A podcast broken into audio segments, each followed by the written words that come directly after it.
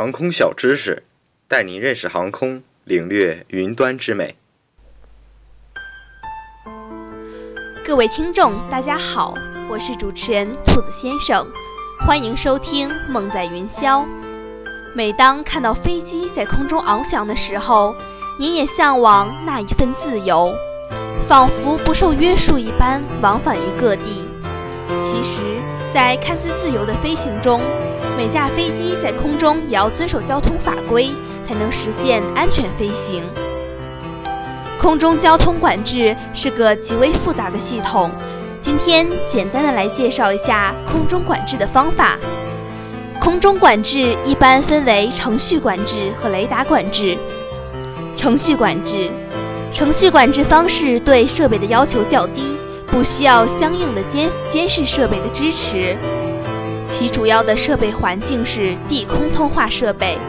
管制员在工作时，通过飞行员的位置报告分析，了解飞机间的位置关系，推断空中交通状况以及变化趋势，同时向飞机发布飞行许可，指挥飞机飞行。航空器起飞前，机长必须将飞行计划呈交给报告室，经批准后方可实施。飞行计划内容包括飞行航路。使用的导航台、预计飞越各点的时间、携带油量、备降机场等，空中交通管制员根据批准的飞行计划的内容填写在飞行机程单里。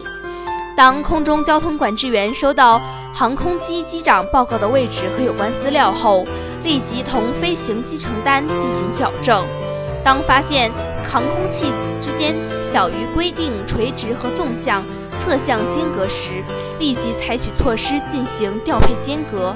这种方法速度慢、精确度差，为保证安全，因而对空中飞行限制很多，如同机型、同航路、同高度间需间隔十分钟，因而，在划定的空间内所能承纳的航空器较少。该方法也在雷达管制区内雷达失效时使用。雷达管制。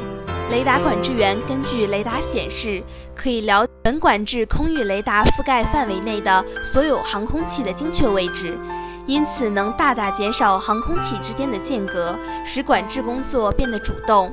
管制人员由被动指挥转为主动指挥，提高了空中交通管制的安全性、有效性、高效性。在民航管制定使用的雷达种类为一次监视雷达和二次监视雷达。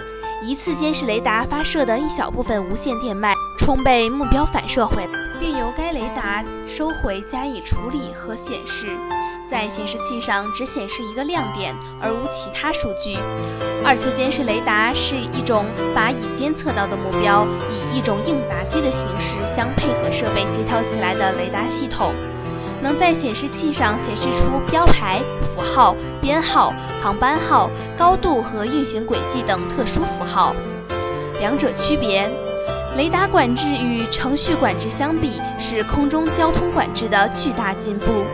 程序管制和雷达管制最明显的区别在于，两种管制手段允许航空器之间的最小水平间隔不同。在区域管制范围内。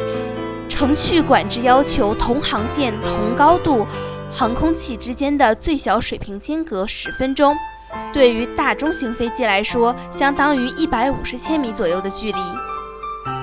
雷达监控条件下，程序管制间隔只需要七十五千米，而雷达管制间隔仅需要二十千米。